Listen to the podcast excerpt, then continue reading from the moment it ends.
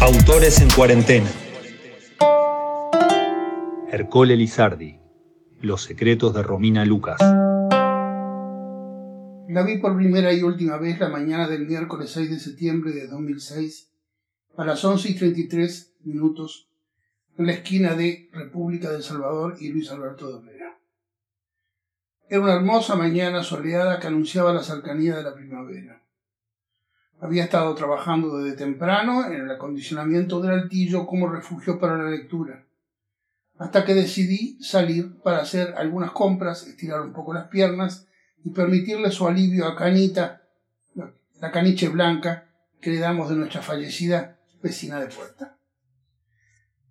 Caminaba por Luis Alberto de Herrera hacia Avenida Italia con la intención de llegar hasta Ferromanía para comprar pintura destinada a la puerta que da paso del altillo a la azotea. Al ir a cruzar República del Salvador, viendo que se acercaba un auto, me detuve. Era un Renault blanco, iba sola, nuestras miradas se encontraron. El tipo de cruce de mirada que tiene por objeto ponerse de acuerdo acerca de quién cruza primero. Solo que no fue eso lo que sucedió. Para lo que sucedió no tengo palabras. Por suerte, en realidad eh, no son necesarias. Por poco que aquí diga a aquellos a los que les ha sucedido al menos una vez en la vida, me temo que cada vez somos menos, de inmediato se van a hacer una idea suficientemente precisa. Y a los que nunca les sucedió, las palabras más expresivas les resultarían inútiles. Vi en su rostro la sorpresa que vio en el mío porque para decirlo de la manera más sucinta posible, lo que sucedió fue que nos reconocimos. Nunca nos habíamos visto antes, estoy seguro, pero nos reconocimos instantánea y mutuamente como aquel a quien estábamos, digamos, predestinados. Aquel a quien estábamos unidos desde siempre en otro plano de la existencia y a quien por consiguiente esperábamos ansiosamente desde lo más hondo de nuestro ser encontrar en el exilio terrenal. No voy a insistir, está claro que para eso no hay palabras. Esté claro también que no es en absoluto mi intención discutir si existe o no otro plano de la realidad. Me remito al hecho del reconocimiento y utilizo esta fórmula en ausencia de otra mejor. Que ruego que si alguien la conoce me la comunique. Quedamos pues mirándonos, inmóviles como en una foto. Ella con una mano en el volante y la otra en la palanca de cambios. Girada hacia mí la cabeza, sus ojos en los míos. Yo parado ahí, ya bajado el cordón de la vereda, ya en la calle, con varias vueltas de la correa de la caniche en torno a mi mano derecha, procedimiento mediante el cual se le restringe el movimiento, cosa conveniente al cruzar la calle. Los animales, y en particular los perros, bien se saben, son muy sensibles, verdaderos radares que advierten antes que usamos las situaciones de peligro. Canita se dio cuenta de que algo fuerte sucedía o sucedería. Se asustó y se puso a ladrarle a la mujer del auto blanco. Valga como prueba de la intensidad con que se encontraron nuestras miradas el hecho de que la gritería histérica de Canita no hizo ni pestañear, mucho menos dirigirle una mirada, al objeto de, su ansiedad. En cuanto salí del shock, mi, mi intención fue hablarle. No me pasó por la cabeza que fuera absurdo abordar en medio de la calzada a una desconocida que se nos cruza manejando un auto. Nos habíamos visto, nos habíamos reconocido, nuestras vidas debían cambiar ya mismo. Y ese cambio empezaba naturalmente por decirle hola. Ella vio que iba a hablarle me vio abrir la boca para hablarle. El temor, al intruso quizá, al extraño, pensé en ese momento, relampagueó en su mirada. Se le nubló la frente. Han pasado meses, pero recuerdo cada mínimo gesto suyo con la mayor nitidez. Durante todos estos meses no solo he estado evocando el recuerdo de ese mínimo lapso de tiempo, Además he estado descomponiendo cada detalle de ese recuerdo, disecándolo hasta fijar cada momento de su reacción al encontrarnos. De manera que ahora, cuando evoco esos instantes, es como si los viera en cámara lenta. abierto con, abiertos con pinzas sobre mi mesa de disección, ya no guardan para mí ningún secreto. Vio ella que le iba a hablar allí mismo, en medio de la calzada, y el temor pudo más. Es natural. Me había reconocido en otro plano de la existencia, pero en el de la vida terrenal no sabía quién era yo. No pudo con la confusión. Si no hubiéramos estado en medio de la calle, en la fugacidad de cruzar una esquina, si hubiéramos estado, por ejemplo, sentados frente a frente en un ómnibus o en un restaurante, poco a poco ella hubiera dejado atrás la sorpresa, el shock, el temor y hubiera asumido las cosas como verdaderamente eran. Pero no era el caso. Huyó, puso el auto en marcha y avanzó unos metros, hasta casi meter la nariz del Renault en la zona de tránsito de Luis Alberto de Herrera. Entonces me miró por el retrovisor de la puerta. A unos metros de distancia y reflejada en ese pequeño espejo, no pude evaluar la expresión de su rostro. Lo que sí sé es que me miró y siguió mirándome. ¿Qué vio? Por lo menos esto, que aunque ella había desplazado su auto, yo seguía allí parado mirándola.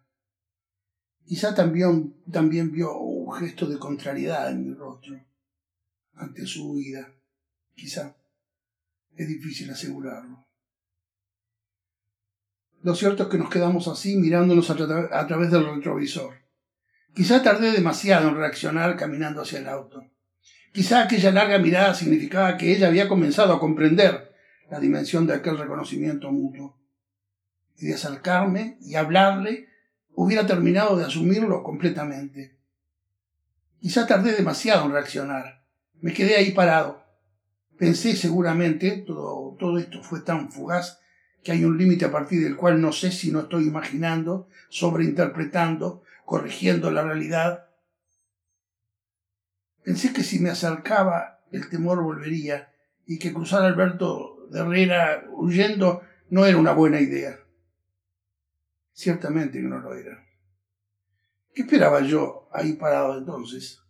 ¿Que ella pusiera marcha atrás? ¿Que abriera la puerta del auto y saliera? ¿O me llamara? No hice nada y ella no hizo nada. Simplemente nos miramos, quién sabe cuánto tiempo, una eternidad seguramente, a través del retrovisor, de ese retrovisor que ahora tengo aquí, encima de la mesa, con el espejo partido y el soporte retorcido, mientras escribo. Después dejé de ver sus ojos en el espejo y el auto volvió a avanzar. Muchos automovilistas al dejar atrás el semáforo de Avenida Italia toman la recta de Luis Alberto Herrera que termina en el semáforo de Ramón Nador a toda velocidad. Aceleran el primer tramo, que es en bajada, y no aflojan hasta el final de la recta, ignorando inclusive la cebra del supermercado y el cartel enfrente de la escuela. Al retomar la marcha, ella debe haber mirado hacia la izquierda y después, o sea, demasiado tarde, hacia la derecha. El peligro estaba a la derecha, es decir, bajando como bólido desde Avenida Italia. Era una camioneta Ford azul. A la, velocidad que venía, para eludir el torpe movimiento del Renault, el conductor hubiera tenido que girar el volante de golpe con consecuencias imprevisibles, seguramente graves, especialmente para su integridad física. De manera que se limitó a clavar los frenos. Los neumáticos recalentándose soltaron un vago negro. Derrapando, la camioneta giró apenas concretamente hasta el punto en que el foco derecho fue lo primero que entró en contacto con el Renault. El golpe fue sobre la puerta delantera del acompañante y lanzó al Renault derrapando hasta tropezar con el cordón de la vereda. Al topar con el cordón, el Renault perdió la estabilidad y rodó. Las veredas a esta altura son suficientemente anchas como para que diera un par de vueltas hasta detenerse con las ruedas para arriba. En el silencio pesado después del frenazo, el golpe y la rodada, hasta los pájaros se callaron, sentí que mi cuerpo era de plomo y que no habría en el mundo voluntad capaz de ponerlo en movimiento. Como clavados mis pies al piso, vi autos detenerse y a sus ocupantes correr hacia el Renault. Vi puertas, ventanas y balcones abrirse y a vecinos asomarse a la desgracia. Vi al conductor de la camioneta caminando en zigzag como un borracho hasta sentarse en la mitad de la calle. Vi como los primeros en llegar forcejeaban para abrir la puerta del Renault. Tironeando de la perra asustada, caminé yo mismo, finalmente, inconsciente como un sonámbulo, hacia donde la gente ya se amontonaba. Aparté, curiosos, a para llegar a ella, como si fuera un médico o su marido, hasta que la tuve enfrente, tendida sobre el césped, con esa gran mancha escarlata brillante como una enorme flor tropical de un lado de la cabeza. Me arrodillé a su lado. Sus ojos muy abiertos miraban al cielo. Parpadeaban. Parecía como si estuviera pensando, distraída. Me interpuse para que me mirara a mí. Vi cómo su mirada se ajustaba lentamente y cómo poco a poco empezaba a verme, a recordarme, a saber quién era. Hola, le dije, y mi voz en el silencio respetuoso de los curiosos sonó como sobre un escenario. Estoy seguro de que estaba consciente, de que me estaba mirando a mí, o sea, al peatón con el que se cruzó inmediatamente antes del accidente, y en cuya mirada reconoció algo que no supo que era y que la confundió y le infundió temor. Ahí estaba yo, ese peatón, otra vez, y ahora ella no podía huir, estaba en mis manos.